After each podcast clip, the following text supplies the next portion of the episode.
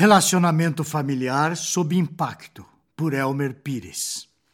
O assunto que motivou o estudo que iniciamos na semana passada foi o dos efeitos da pandemia sobre o relacionamento na família, impactados, sobretudo, pelo confinamento prolongado a que temos sido submetidos. Vemos que a carta aos Efésios tem uma estrutura muito rica e bem elaborada, dividida em duas partes. A primeira parte trata de tudo o que Deus fez por nós em Cristo e vai do capítulo 1 até o capítulo 3. Vimos que por causa do que Cristo fez por mim, agora somos membros da família de Deus, tendo em Jesus o nosso irmão mais velho. Fomos resgatados pela graça e recebemos a vida eterna. Agora, mesmo sendo cada um de nós um em Cristo, cada um também recebeu um dom que é único e especial. Finalmente, vimos que Deus nos chama para o seu serviço e nos ensina como devemos viver para Ele, com uma vida transformada, encontrando assim a verdadeira felicidade. Hoje, vamos estudar a segunda metade da carta aos Efésios, que vai do capítulo 4 ao 6. Nesses últimos três capítulos, o ensino de Paulo torna-se tão prático que ele passa a tratar não apenas da família de Deus, formada por todos os que estão em Cristo. Ele trata aqui do relacionamento da nossa família terrena. Toda família é resultado da união entre um homem e uma mulher. É importante lembrarmos que o casamento é uma instituição divina foi projetado desde o princípio pelo próprio Deus, para ser um reflexo da aliança que Deus fez com a sua igreja.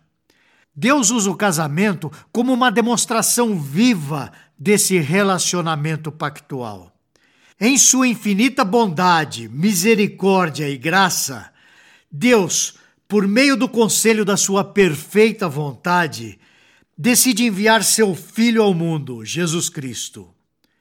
O filho é representado pelo noivo, que vem para casar-se com a sua amada, a igreja. Essa união com a sua igreja, que somos nós os cristãos, nos torna um só com Deus. A união, essa aliança entre o homem e a mulher, uma vez firmada, representa justamente o relacionamento de Cristo com a sua igreja, que dá fruto à família de Deus. Desse ponto em diante, do capítulo 5 até o final do livro, Paulo exorta os membros da família de Deus a colocar em prática cada um o seu papel à luz do Evangelho de Cristo.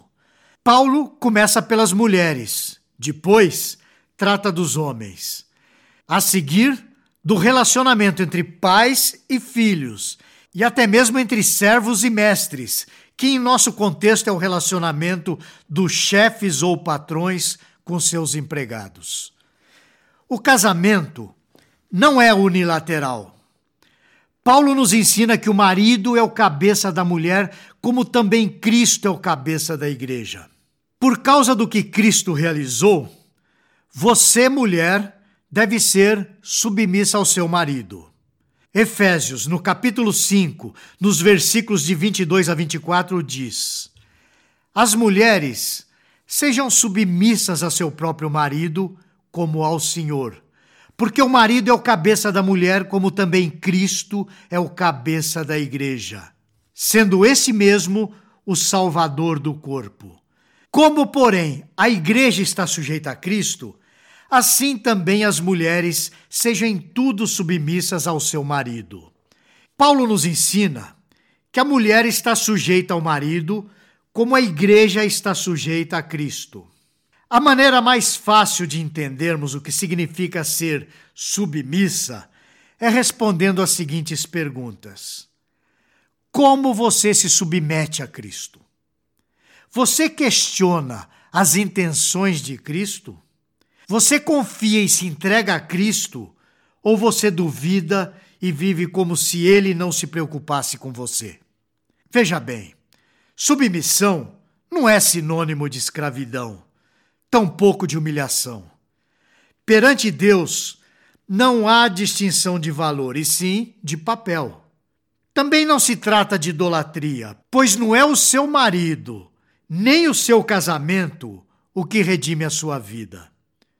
O único que pode fazer isso é Cristo, não um casamento.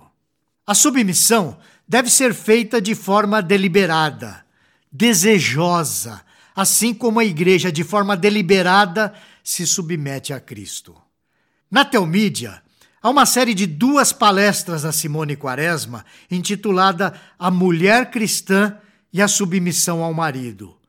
Essa série está disponível aos assinantes que quiserem saber mais sobre esse assunto. Uma pergunta que geralmente eu faço à noiva em casamentos serve de guia para sua submissão. Eu pergunto: você ama tanto seu marido ao ponto de estar pronta a viver para ele? Efésios 5,33 diz: E a esposa respeite ao marido.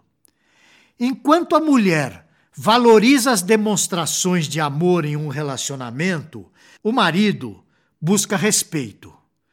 Você, esposa, deve respeitar o seu marido em toda e qualquer situação, pois isso é agradável a Deus. Agora, falando ao marido, por causa do que Cristo realizou, você deve amar a sua esposa. Em Efésios 5,33 diz: Cada um per si também ame a sua própria esposa como a si mesmo.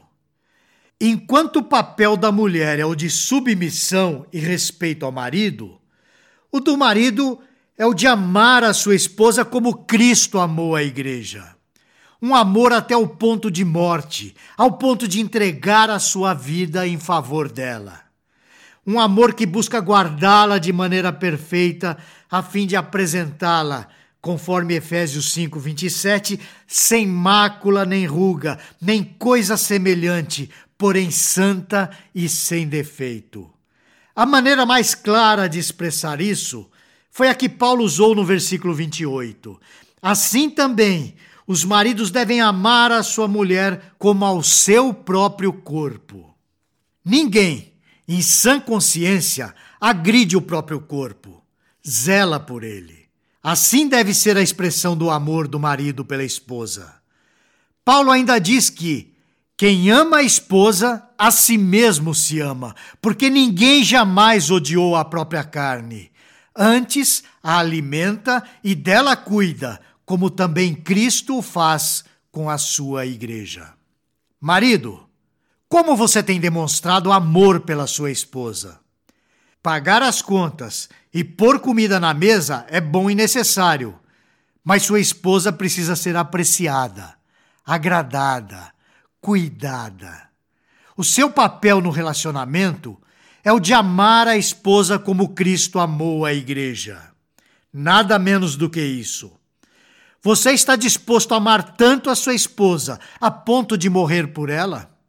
Pedro, em 1 Pedro 3,7, resume essa ideia de forma bem prática, dizendo: Maridos, vós igualmente vivei a vida comum do lar com discernimento e tendo consideração para com a vossa mulher como a parte mais frágil. Tratai-a com dignidade, porque sois juntamente herdeiros da mesma graça de vida. Você tem tratado a sua esposa com dignidade ou a tem tratado como uma escrava?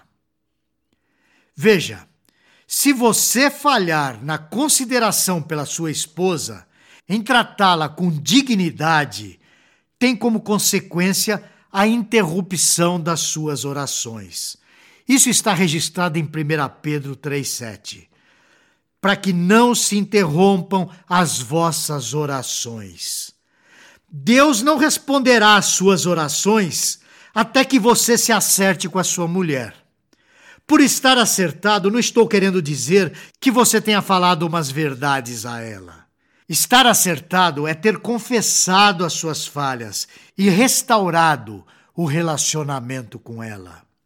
Mas um lar não é composto apenas de marido e mulher. Essa união dá como fruto os filhos. Assim, por causa do que Cristo fez por você, Filho, você deve obedecer os seus pais, honrando-os. Paulo começa o capítulo 6 com essa ordem: Filhos, obedecei a vossos pais no Senhor, pois isso é justo. Honra o teu pai e a tua mãe. Isso está registrado em Efésios 6, versículos 1 e 2. De todos os livros publicados nos últimos dois anos na editora Trinitas, há um especial que nos tem chamado a atenção. Isso porque é o livro com menos saídas, sem sombra de dúvida. Trata-se de um livro chamado O Mandamento Esquecido. Creio que, na verdade, ele não esteja sendo esquecido, mas sim evitado. O livro trata justamente do assunto do versículo 1, a obediência e a honra aos pais. Não há dúvida de que vivemos em uma época em que a desobediência aos pais não é só considerada como algo normal, é até incentivada, e junto a ela encontra-se a desonra. Se você mora com seus pais, sejam eles da idade que forem, a sua obrigação é a de obedecê-los e honrá-los.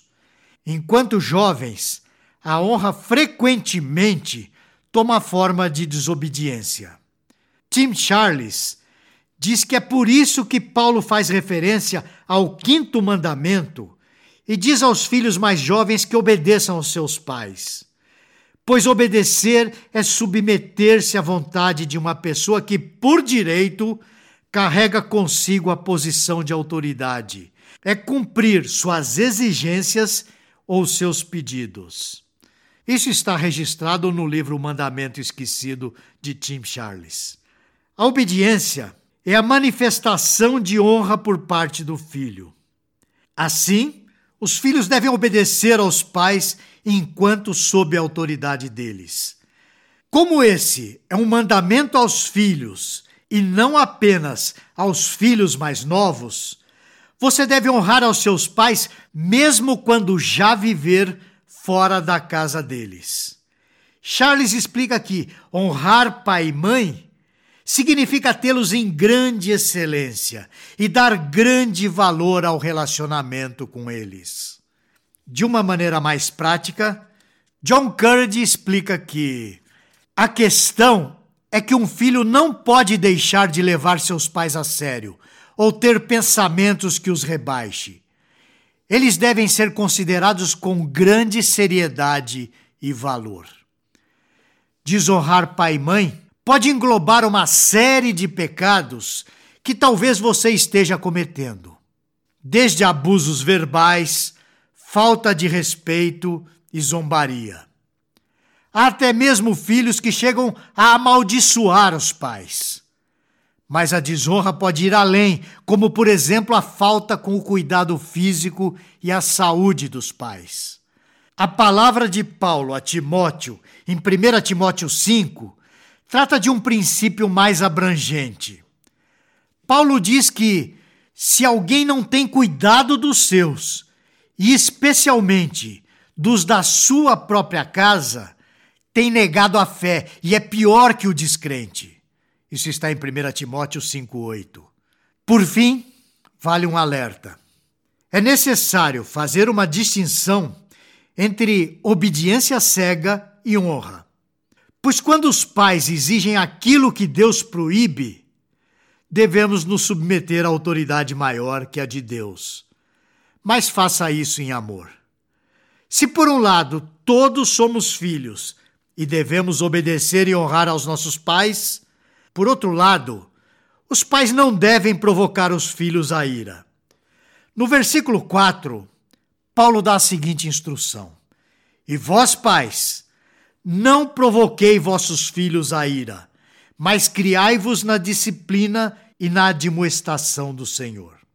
Isso está em Efésios 6, versículo 4. A sua posição como pai ou mãe não dá a você o direito de levar o seu filho à ira, de provocá-lo ao ponto em que ele estoure e peque. O seu papel é o de ensiná-lo, não de fazê-lo se submeter às suas regras, que muitas vezes podem ser até mesmo tolas.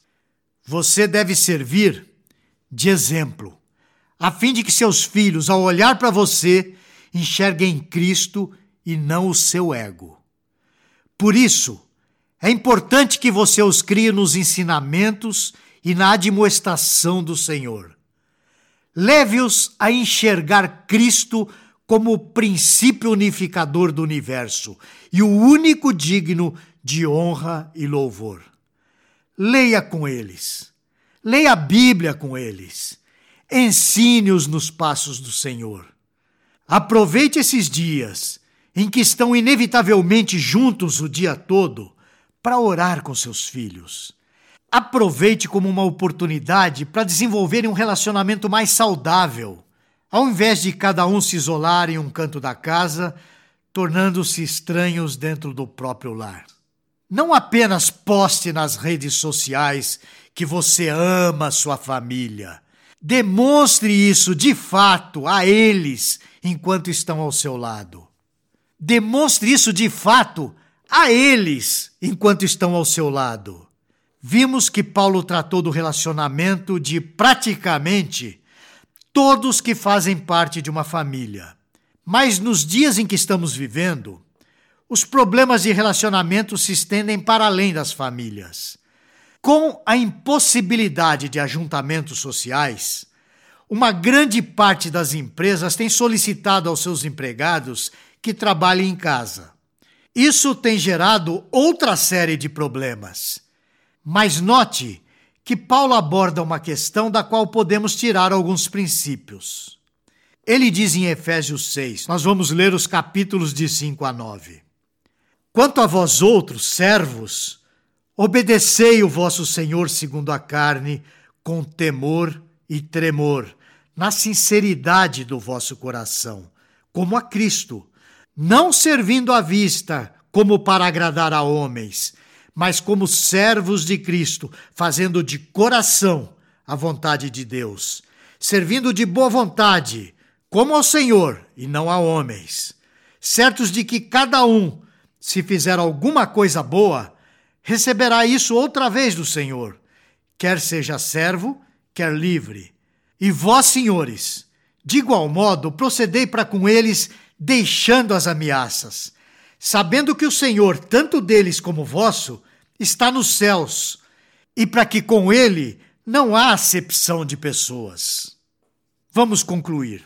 Nós aprendemos que se é verdade que Cristo se entregou em seu lugar e morreu por você, mesmo sendo você pecador e, portanto, inimigo dele, então você deve abandonar o seu modo de agir e começar a viver como um membro da família de Deus. Você, mulher, deve ser submissa ao seu marido. Você, marido, deve amar a sua esposa. Você, filho, deve obedecer os seus pais e honrá-los.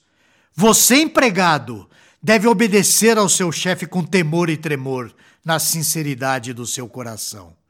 E você, chefe ou patrão, deve proceder de maneira justa para com seus empregados. Assim sendo, não viva da maneira que melhor agrade você.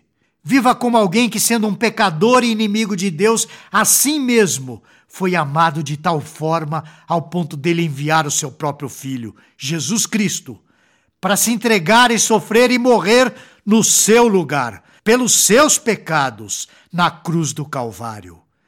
Viva de maneira a obedecê-lo e honrá-lo com a sua vida. Até a próxima semana.